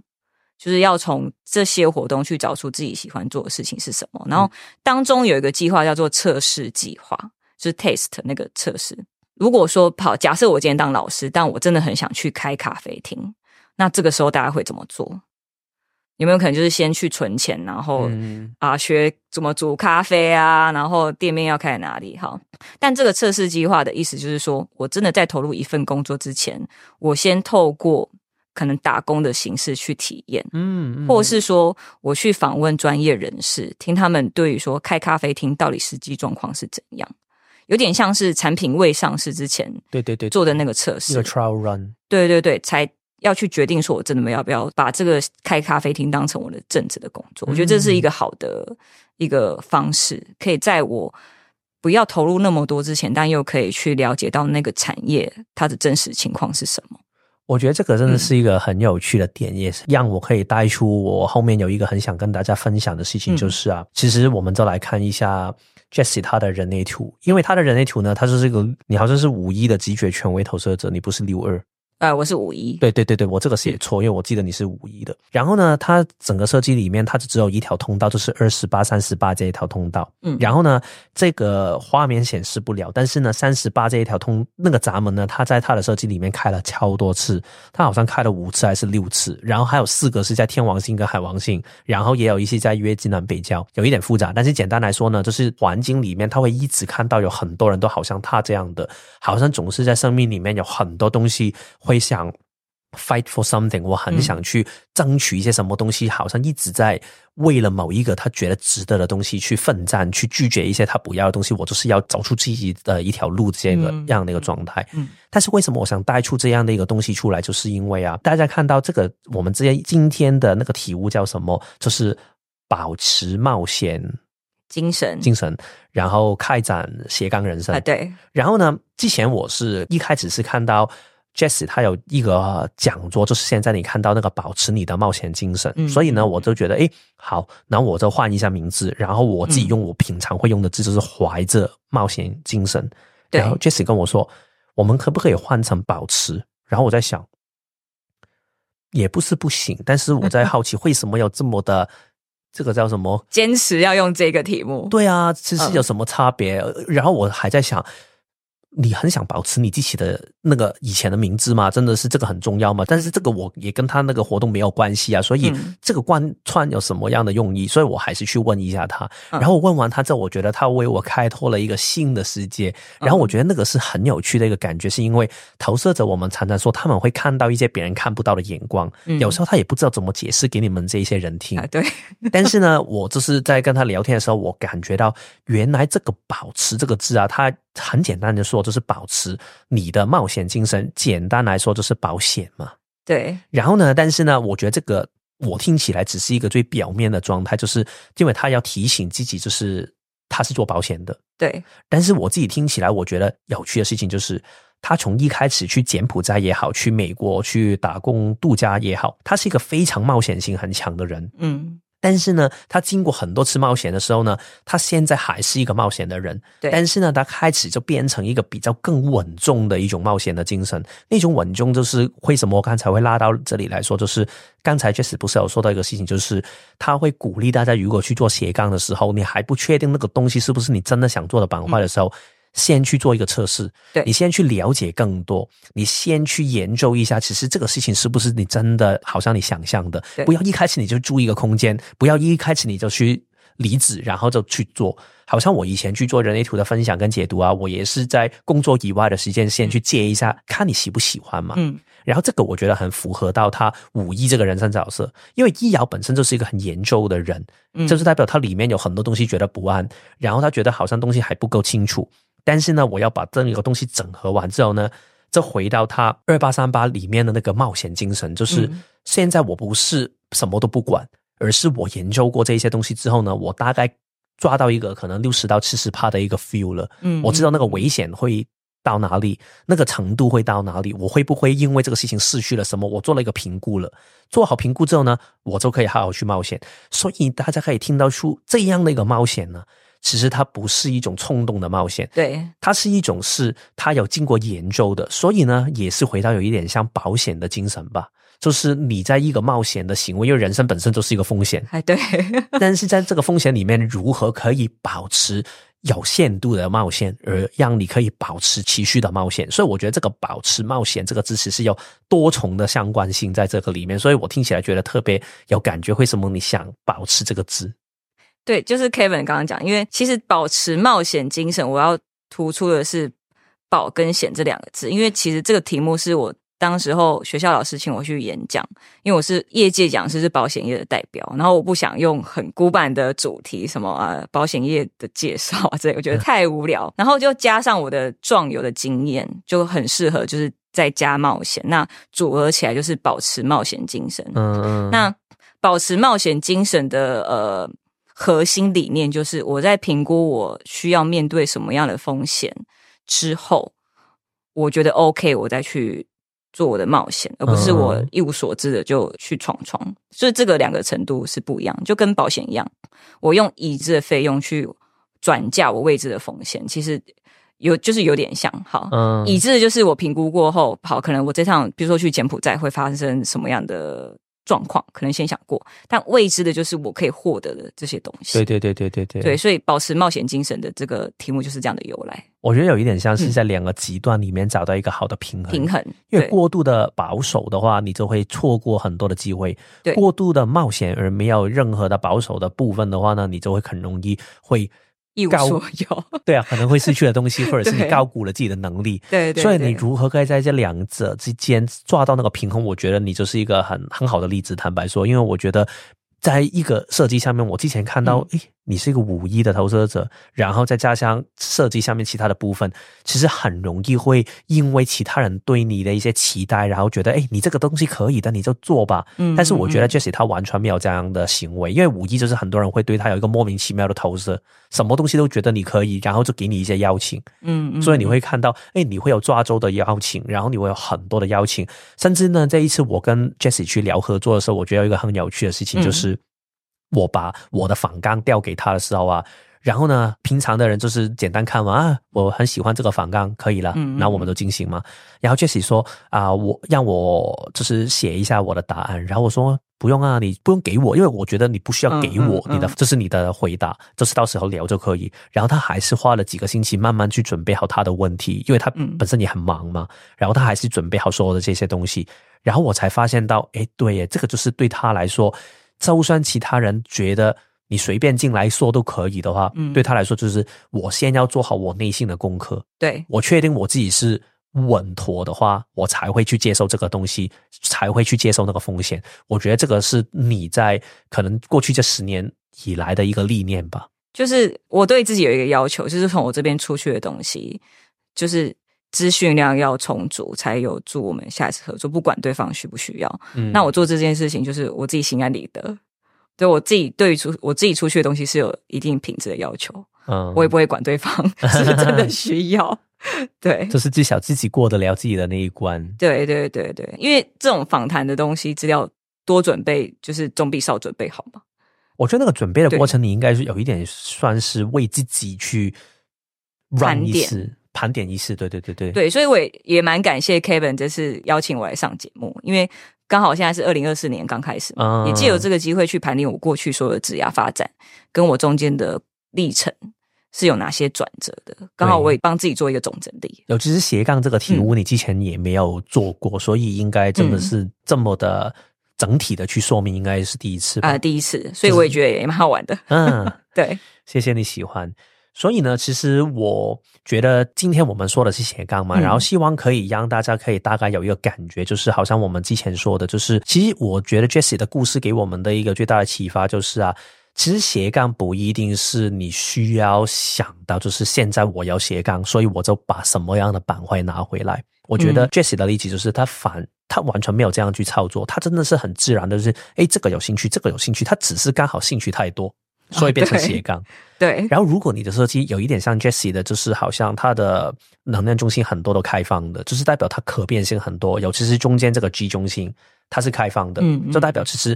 很多时候啊，不会有一个事情他就觉得满足了，他会喜欢玩很多东西，我也是啊，所以你就会想多玩几个不同的东西。如果这样的话呢，你也可以尝试一下从你喜欢的东西去开始去做斜杠，因为其实回到斜杠的精神就是它没有一个唯一的定位，它有多重的身份，嗯，所以其实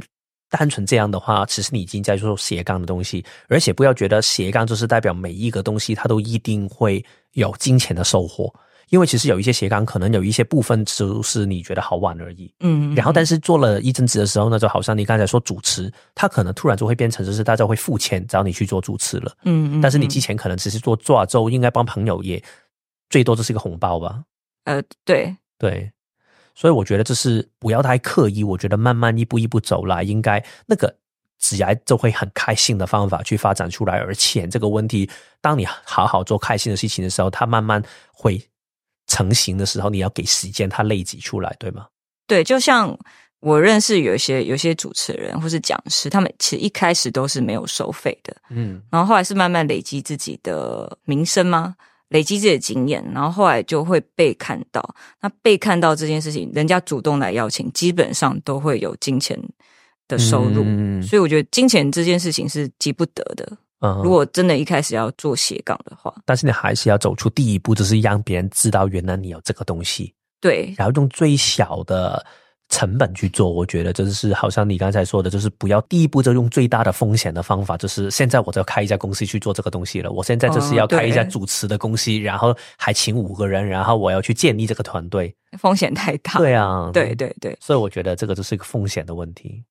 就慢慢慢慢会成型，因为只要自己有专业，就一定会被人家看到。那专业这种东西，我觉得其实在现代越来越会被看见，而且会越来越被重视。嗯，那重视最好的衡量就是钱嘛，有收入这样子。其实你这样说起来啊，嗯我觉得斜杠还有一个很好的好处就是啊，你的能力的板块会有更多的渠道给其他人看见。对，因为以往如果我们只打一份工作的时候，那永远可以看到你能力的就是那一群人，他永远都是那一群人，他不会变化。嗯嗯嗯嗯但是好像现在你的就是，现在你去做保险的时候，保险那个客户他可能不跟你去买保险，但是他可能就会看到你别的能力，找你去做别的东西。然后别的那个人可能他看到你，哎，但是我们要孩子不是要抓周，但是你做保险吗？我可以去找你买保险，所有这些东西都可以串联在一起。其实是可以串在一起。我所有的正职，不管是正职工作或者写工工作，其实都是核心都是跟人嗯有关系，所以跟人有关系，基本上什么都可以做。对你现在有没有你有孩子吗？那跟我有关。然后你现在要结婚吗？跟我有关。也你要买房子跟我有关。然后还有你你需要说话吗？你需要说话的话也跟你有关。嗯，对啊，现在只是你好像家业没有做，要不就是你要吃猪肉，你要吃香肠也是跟你有关。也也是可以，也是可以，左手卖香肠，右手卖保险。然后一边就是好好的用你的声音。对，而且而且我很喜欢，就是因为我各个很多不同的朋友圈，我就喜欢他们帮他们做媒合。好，比如说我房仲的朋友，好，我 A 假假设客户说，哎，他最近想要看房子，我就会介绍房仲朋友给他。所以我会把我喜欢把我呃身边所有的资源圈可以共享跟串在一起，这件事情我也是觉得很好玩。我说不出来好玩在哪里啦，但我就觉得，哎，这件事情会让我觉得，哎，呃，很有趣。我觉得你的好玩是不是很多时候是因为你可以看到人的不同的面貌跟变化，跟可以看到你协助到人呈现到一个嗯更美好的样子吧？啊，对，好，对你讲的蛮蛮精确的，对，大概是这样子，就会觉得，呃，我会觉得说，如果资源一直在同一个地方打转，它没办法最大化，但如果是可以打通的话，其实嗯同样一个资源，它可以有好几种面向跟扩大的影响力跟可能性。你这句话很好，因为你可以帮我嗯 tag 到我哈。下一个其实也是今天比较最后一个想表达的东西，就是大家听斜杠的概念呢、大概就是觉得斜杠就是你会打很多份工作，然后嗯他们真的是彼此可能没有很相连在一起，然后也是很分散的。但是其实呢，如果在国外的话呢，这个斜杠的概念你可以延伸成为两个不同的概念。第一个呢，就是这个英文字叫 branch out，就是好像一棵大树，然后它会有一个主的树干，然后它会有很多小的树枝。所以呢，换句话来说，其实这个斜杠也是这样，因为 branch out 这个字它本身就是代表你会有很多的副业，从你的正职散发出来，但是这一些东西是相连在一起的。嗯所以我觉得好像 Jessie 的例子就是，他会有一个很主轴，那个主轴就是我现在是做销售有关，我是做教育有关，我是跟人有关的，这个就是他的主干。然后在主观里面，他会跳出一些新的东西。这些东西，如果你从那个枝节的那个叫什么梢吗？那个最尾端的那个树梢，对，嗯去看的话呢，他们好像全部都是不同的点，但是其实如果你拉宏观一点去看的话，他们全部都相连在一起的。所以我觉得在你的生命里面，如果你真的去想去说斜杠的话，首先你要充分的了解你自己。你可以用实验的方法、探索的方法去了解，也可以去找我或者是 Jessie 去了解。其实找到对于你来说什么样的方法去适合你自己。但是我觉得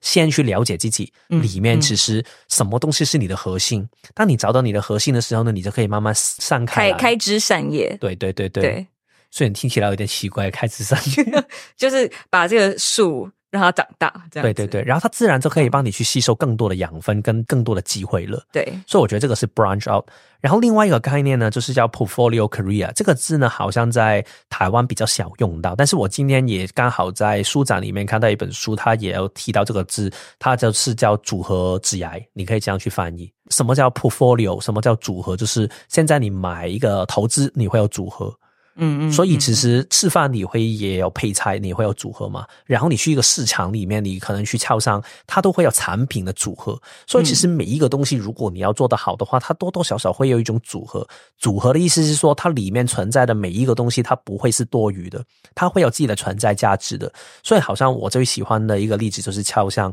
为什么水果要放在门口？因为水果嗯放在门口的时候，它的那个色彩会比较漂亮，会吸引人进来。但是他没有想过会用水果去赚钱的。嗯最赚钱的东西会放在哪里？放在那个 cashier，就是那个那个付收钱。银收银机旁边，对，而且那些都是最容易给偷的，所以它一定要放在可以见识的地方。嗯嗯，所以可能好像你去一个 shopping mall 一个商场好了，然后呢，电影院一定放在最里面，因为它要吸引人流走到里面去，因为你无论如何你都要看戏，你对就没办法你要去，所以它每一个东西它会有它的定位，也影响到你它的策略。所以我觉得，如果你想经营你的斜杠的话呢，也可以多多去考量，就是如何把你的这些板块去放它的优先顺序，而不要。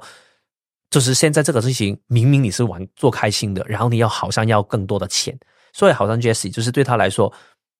保险就是他会有开心的部分，但是主要就是可能收入来源比较多的，他知道这个事情。嗯嗯其他东西可能做主持的是刚好有机会，好啊，就做一下。对，钱你需要给我，但是也不是我主要靠这个东西来吃饭的。我不会因为没有收这场主持费，我就活不下去。但是如果 保险你真的做不好的话，它这可能会影响到你的生活品还质。对对对对，所以我觉得你也可以用这个方法去考量一下，如何去好好的去分配你不同的斜杠。当然，你也可以回到最单纯的就是不要管这么多，好好的去感受看看、体验看看。但是我觉得，如果你真的想了解自己更多的时候呢，我觉得就很欢迎大家可以来找我。去做服务，就是了解一下对你来说那个核心是什么东西，或者是你去找 Jessie，因为你嗯好像也要提供一些职涯，尤其是海外职涯的一些服务吧。呃，就是可以聊聊啦。嗯海外海外的话，我可能就会分享一些我在国外，比如说找工作或者在当地生活的一些经验分享。嗯，对对对，不敢说什么太专业的服务。对，所以这个算是一个收费的服务还是聊天的服务？就聊天呐、嗯，对，其实我现在做职涯比较呃相关的，可能就不一定是海外。海外毕竟我已经有好几年了。那现在做职涯的话是比较属于在台湾。如果他对自己收入不满意的话，我其实有一些方法可以提供给他们，哦再看要不要合作这样子。所以是可以嗯具体多一些、一点点的内容吗？就是大概是什么样的一个方向的协助？好，比如说像我们做保险，它其实也是可以当做兼职的。那如果对自己现况不满或者收入不满意，可以透过先用保险兼职这个方式来让自己多一份收入。那有了收入之外，他如果要做其他的斜杠，就会比较更有底气。对，主要是协助提高收入这个部分。嗯，那因为我专业刚好是保险嘛，所以可以透过我教授我的专业，让他们有多一份有收入的机会。嗯，所以就是你可以多分享保险的部分，但是也不一定要做保险，对，就是你可以让他们可以多去开放一点，去想象，只是如何可以好好的经营自己比较多元的一个职业。对对对对，嗯，就跟我的好几个中心都是空白开放的一样嘛，所以我对于事业啊，不管是正职或是斜杠，这个也都是属于比较多的可能性，我不会太去局限。然后我觉得这些东西其实都是要透过一对一的讨论才会知道，因因为就像 K 本讲的，要找到自己一个热爱的东西嘛。对对对，对所以我也很乐意去陪着我身边朋友去讨论他究竟热爱的东西是什么，或是核心的东西是什么。嗯，对，然后呢，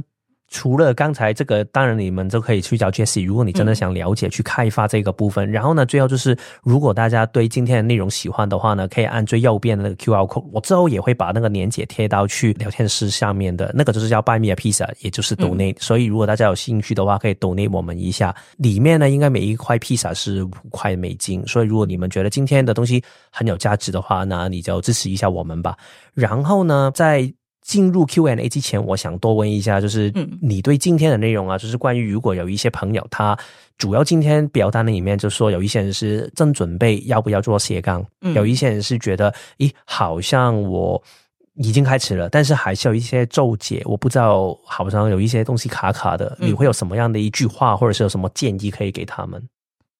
一句话，你要，因为我现在看不到，或几句话也可以我现在看不到画面，所以要 Q 那个吗？宁愿做了而后悔，而不要没做而遗憾。你你现在有新的版本，因为你看不到画面。我看不到画面，所以我讲的是对的吗？我不晓得。差不多，就是宁宁愿尝试而后悔，嗯嗯也不要因为没有做而遗憾。对，我觉得有什么想法就去做，但是切记要先盘点过自己手边的资源跟可能面临到的风险。那可以接受这个风险的话，再去做所谓的斜杠或是冒险的动作。这样子，那如果有些疑问的话，像刚刚那个，我觉得测试计划就是一个非常好的一个方式。比如说我刚刚讲那个咖啡厅的例子嘛，你不见得你想咖啡厅就要马上去开，而是可以透过可能周末或是有空的时间去咖啡厅打工，先了解一下，就是咖啡厅到底实际的工作或是什么。然后刚刚 Kevin 说，呃，现在有些人对自己斜杠的身份会有一些迟疑嘛，然后迟疑这个方面我不太清楚迟疑的点是什么，因为迟疑有可能很多种嘛，比如说。可能第一个是收入不稳定，好，或者说，哎，家里的人的观感，或是社会的观感，这些迟疑的部分，我现在没办法判断是哪一个。但如果关于迟疑的部分，我觉得可以跟我个人聊聊，我觉得可能会比较有有一些帮助。之类的。对，因为其实好像每一个人可能在斜杠走的路上都会有一些不同的地方卡关。虽然我觉得很多都是在于，要不就是想斜杠，然后觉得斜杠可以为他带来一个不同的生活形态，但是好像我也不知道有什么好斜杠。嗯，我觉得这个是其中一种人。另外一种就是现在我好像有几个板块开始了，但是好像每一个都没有办法为我带来钱。如果先针对钱这个部分，你会有什么样的分享给他们？针对钱，那就自己要先有储蓄，就是不会像我刚刚讲，不会说我去斜杠几个月，然后自己收入就归零。自己的经济预备金是绝对需要的。然后在斜杠之前，如果想要赚钱的话，要先思考为什么别人要买我这个专业。嗯，你有什么自己突出的地方是值得人家花钱去聘请我去付出的？我觉得这个也很重要。所以你如何可以培养到自己对自己自己的这种信心？你不会怀疑吗？就是好像可以，但是真的吗？嗯，像我觉得就要很了解自己的在行的的东西是什么。比如说，我之前会去帮人家拍片剪片，嗯，那拍片剪片这件事情本来就是要付钱。如果你去找外面的人，也是要付钱啊。所以就可以从这个出发点。好，比如说设计师他设计海报，如果我还不是设计师的时候，那。如果我朋友想要找设计师，他是也要花钱，嗯，要吗？那如果我朋友找我，那他也应该要花钱，嗯。所以也不是说，如果是呃斜杠的目的是后来是因为想要增加收入，就必须思考说，我想要斜杠的这个身份或者是专长是本来就可以帮我换取到金钱。如果一开始就是找到那种没办法换成金钱的，那没办法完成这个我想要因为斜杠多收入的这个目的。但是我听起来好像你至少我们今天有聊到的那些，今天有聊到的那些项目，好像也没有那一个是你刻意为了去赚钱去学习的能力，对吗？真的是那些都是你觉得好玩，然后我觉得好玩的，对对，学起来的，对，嗯。所以比如说像拍片、剪片这件事情，因为我本来就是念广电系嘛，我本来就是会对这个有兴趣，嗯，然后只是他刚好可以拿来赚钱而已。然后像主持，主持我一开始也是在学校社团主持，或是学校的活动主持，他也没办法变钱呢。但是变成他在社会上就是需要收费的一个项目。嗯嗯，所以我觉得真的听完 Jessie 的分享，真的是最鼓励就是大家。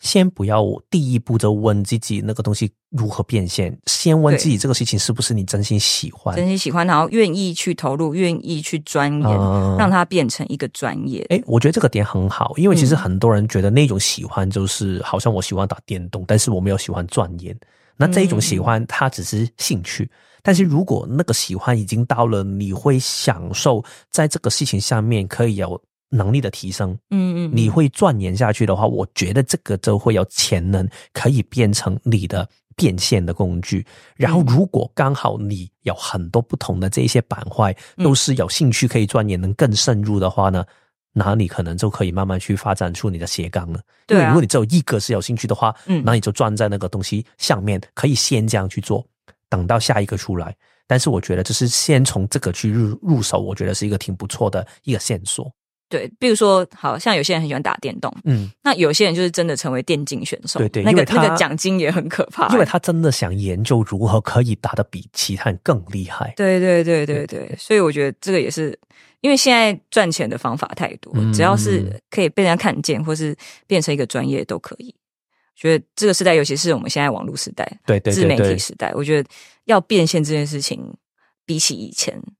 来的更有多元的方法，不见得比较容易啦，但至少我们可以去尝试很多，然后最后从一个尝试过后，觉得找到一个自己最喜欢的，然后钻研变成专业，那就一定可以有那个金钱上的收入。这个最后的一个说法我很喜欢，真的是把那个所谓的明明这个事情很喜欢，为什么它不变现？其实那个差距就在这样的差别下面。对对对对对。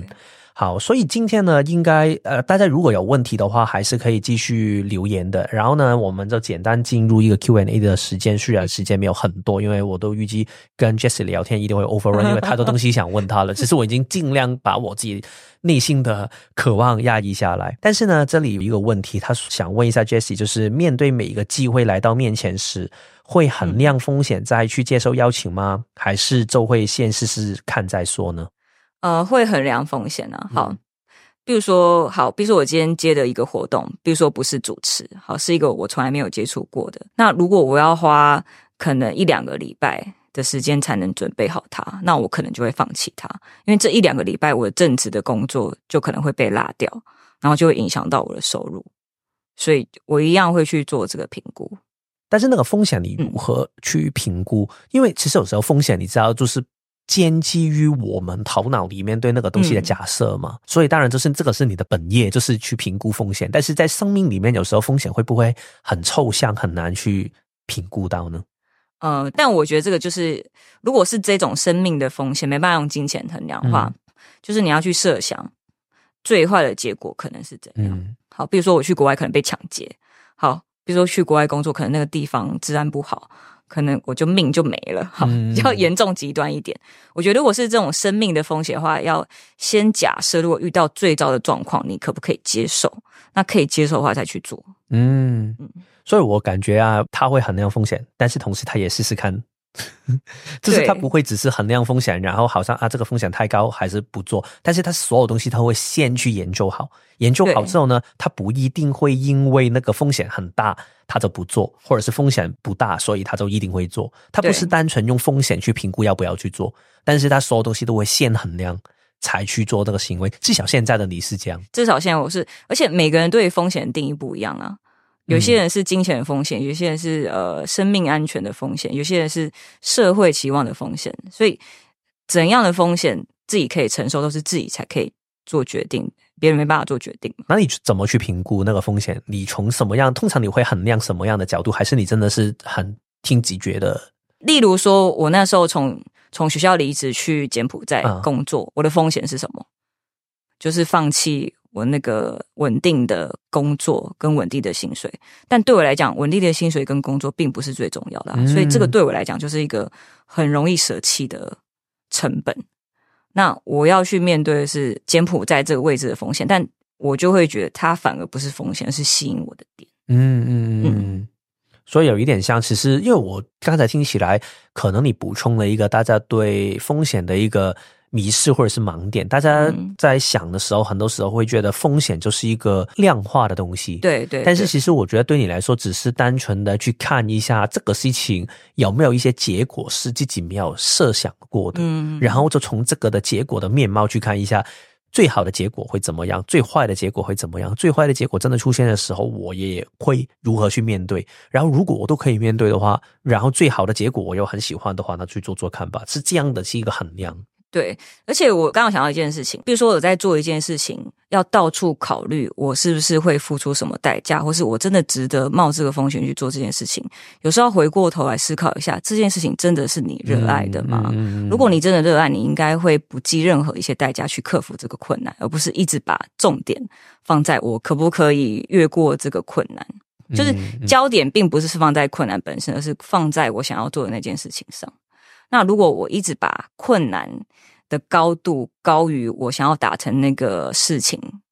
的渴望，那我这件事情你真的有这么想吗？对，我觉得这也是另外一个角度可以去思考。这个节目会有一点太严肃，没没关系，我我已经我已经有一个设想，你本身就会这样，而且你到结尾的时候出现这一些，我我自己觉得是很好的剧集，因为确实我自己有时候也会这样想，而且很符合你的设计，就是二八三八这一条通道，嗯，所有东西就是从意义开始。如果这个事情对我来说真的是我找到它在我生命里面赋予我的那个。存在的意义的话，其实我根本就不会顾它会有什么样的代价。好像我们刚才一直提的那个东西嘛，其实我不是没有衡量过代价，而是为了这个事情我想要，所以我愿意付出多少。好像我来台湾也是啊，之前就是有一些同事觉得哦，我你跟你老婆搬来台湾住，你很勇敢。然后我在想，勇敢我没有觉得我勇敢，其实我。不知道会发生什么事情啊！但是对我来说，我只是有一种，好像你刚才说的，就是如果我生命里面我没有做出这样的一个尝试，然后我就接受原来我只可以留在香港这样的一个选择，然后我会觉得很可惜。嗯，我是为了不要这一份可惜，我想去看一下没有看过的世界，所以我去做出一个我觉得也不知道会发生什么事情的选择。但是好像你说的，最坏的打算是什么？最坏的打算就是我就是没钱啊。嗯，对啊，那。就回香港，或者是我找一份工作啊，就是啊，那会怎么样？就是不会死掉啊，那那就 OK 啊。对对，但问题很多时候就是你都不会死掉的话，其实问题就很好解决。啊，对啊，就是如果真的斜杠失败了，你就回来原本的产业就好了嘛。对啊，对啊，而且其实除了黑跟白中间还有很多的可变性，所以又回到刚才 Jesse 一直提供给大家一个建议，就是找一个简单的尝试去。嗯做最低程度的尝试的时候那，你就自然可以去衡量到，就是诶，现在这一个新的斜杠或者是这个新的板块有没有办法可以去补充，甚至可以取代原本那一份可能你不喜欢的工作。对好像我之前有听过一个人，就是他开始慢慢去做斜杠跟副业，然后反而那个斜杠跟副业不知道为什么就变得越来越大，然后甚至那个收入更多于本身那个正职。嗯，到时候你就可以决定是不是两个都要，还是你要把其中一个可以拿走了。对。好啊，所以啊、有一个朋友他说，有时候容易给头脑的想象的困难阻挡，然后到最后才行动。你自己对这个东西有看法吗？头脑太多想象的困难，以至于到最后一刻才行对，就好像觉得觉得这个不行啊，这个没办法。呃，是拖延症吗？还是完美主义者？我觉得这个要搞清楚自己是哪一种类型。嗯我自己有点完美主义，所以我就会把很多事情准备到最后一刻重组，我觉得 OK，我才会出去。但有些人是拖延症，嗯，就是我一定要到 d a y l i g h t 之前我才可以做完。我觉得要去分清楚自己是哪一个类别，才会比较有意识地去调整自己的做法。嗯嗯，而且我觉得有一点像回到刚才 Jesse 也有提到那个东西啊，真的是好玩的，根本就不会管这么多。通常是你根本就不想做的事情，才会一直给头脑里面的想法一直阻挡。嗯有可能。对啊，所以好像 Jesse，我每一次问他为什么你跑去柬埔寨，你要想过什么吗？他说什么都没有想过。对，我就去了。对啊，其实我觉得生命里面很多好玩的事情，其实我根本没有太多的分析。其实我们不是说没有研究就冲出去，而是我们在研究的过程里面不会给很多的负面的东西去压抑着自己。有一点像刚才 Jesse 一直强调的那个东西，就是那个行为本身呢，其实你一直因为喜欢，所以其实那种研究不是因为你恐惧所以研究，嗯而是你觉得好玩所以研究。然后在这个研究的过程里面，其实那个东西已经变成你手到拿来的事情，所以在那一个问题的当下，其实你根本不会再想那个东西的困难，你只是享受那个东西的开心。就是目标大了，困难就小了。但如果你把困难放得越大，你的目标就会被挡在你的困难后面，让你看不到你的目标。谢谢你这个完美的金句。你你看你的所有的金句都是在 Q&A 的部分，所以我觉得今天的 Q&A 最后我就是没有办法可以剪到整个，我也会放上去了，因为没办法剪啊。没关系，对我 就是有缘会再听到的。我就会把那些人的名字把它逼掉就好了。可以，可以，可以。好的，嗯那今天的时间也差不多了。因为如果大家真的有兴趣的话呢，未来你可以跟我说，然后有兴趣你可以听 Jesse 其他的部分，就是可能柬埔寨的故事啊，或者是其他的部分，也可以跟我说，也可以跟他说啊，然后你可以邀约他去分享给你的。团体或者是你的朋友等等的，嗯然后我觉得 Jesse 的故事真的有很多很多精彩的东西，而且他最厉害最厉害的是什么？就是突如其来，他就会突然掉出几句金句，然后呢，其实刚才那几句都是我没有准备过的，所以那一些才是精华所在。你要给他一个半小时的诚意，他最后就会掉几句话出来。就是呃，突然就是呃，神来一笔这样子。好了，那我们今天就很谢谢大家，也很谢谢 Jessie 来到，然后希望未来有机会再跟你聊天。好，谢谢大家，谢谢 Kevin，拜拜，拜拜。